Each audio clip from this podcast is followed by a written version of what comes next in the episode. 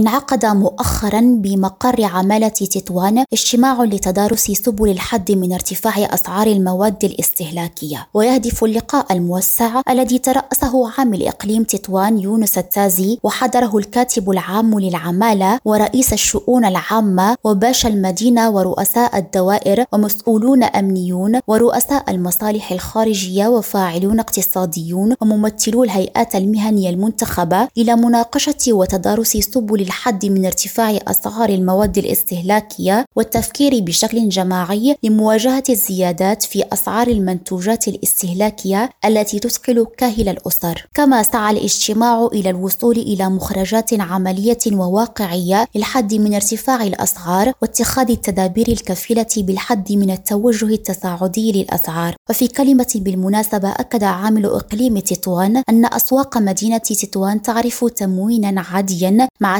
تسجيل ارتفاع في الأسعار بعد المواد خاصة الخضروات واللحوم والأسماك مما يدفعنا كمسؤولين إلى البحث عن السبل الكفيلة للحد من هذا التوجه التصاعدي للأسعار والذي يؤثر بشكل مباشر على الحياة اليومية للمواطنين. ودعا المسؤول الترابي إلى إعداد خطة عمل واقعية وملموسة وتدابير آنية كل في مجال اختصاصه مع تفعيل القانون وزجر كل جهة حاولت استغلال هذه الظرفية من أجل الاغتناء على حسب القوت اليومي للمواطن. زين بجناتي ريم راديو طنجة